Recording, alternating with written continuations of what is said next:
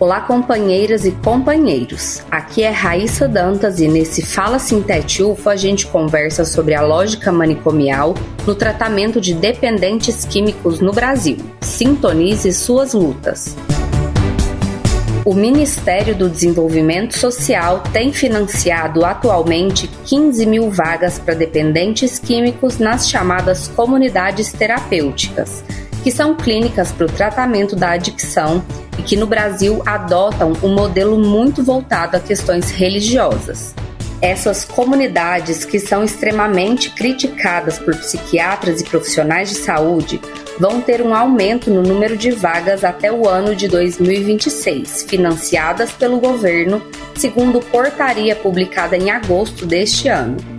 No entanto, depois de uma inspeção nacional realizada pelo Ministério Público Federal, foram identificadas uma série de violações contra os internos.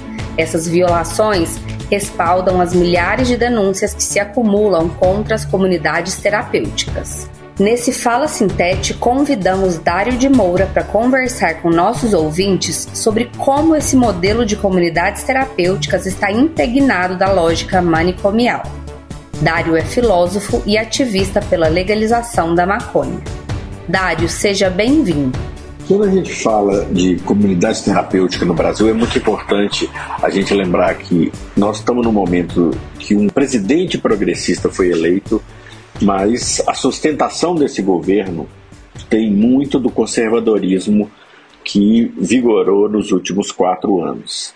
E os movimentos populares têm que desenvolver ferramentas mais eficazes de pressão para que esse governo seja progressista. No caso das comunidades terapêuticas que estão fora do Ministério da Saúde, o Ministério da Saúde não fiscaliza as comunidades terapêuticas porque elas não respeitam protocolos e definições do Ministério da Saúde que trabalha na lógica da reforma psiquiátrica no Brasil.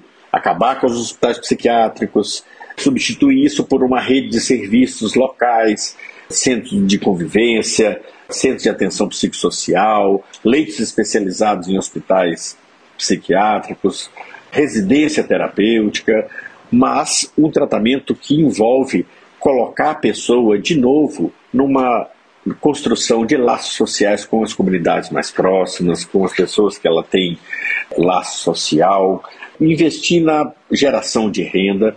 E o, os últimos quatro anos do governo inominável fez destruir muito dessas construções, sobretudo nos grandes centros, que são os lugares que mais evoluíram nessa substituição e que tem uma lógica de trabalho e luta de mais de 40 anos para dizer dessa política antimanicomial.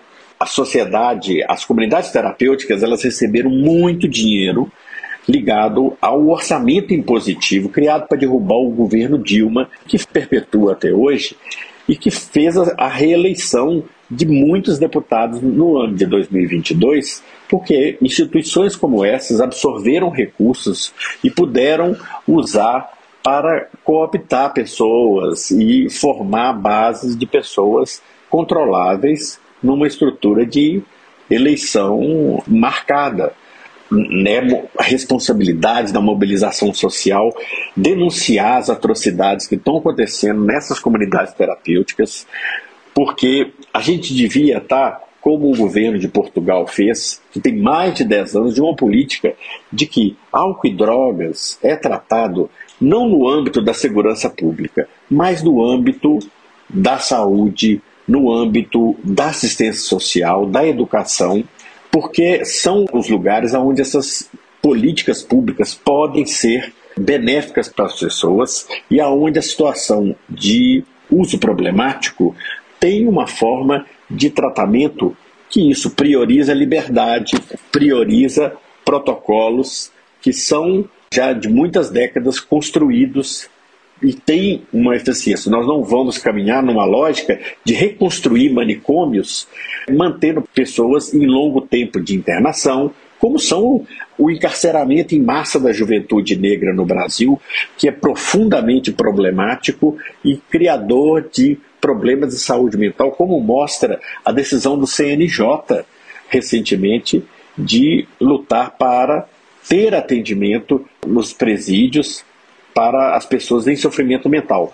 Então nós estamos num momento de lutar para desconstruir essa posição de irrigar as comunidades terapêuticas com direito de orçamento impositivo. Dário, nós agradecemos muito as suas contribuições. E esse foi o Fala Sintete UFO dessa semana. Você pode conferir mais informações em nosso site e em nossas redes sociais.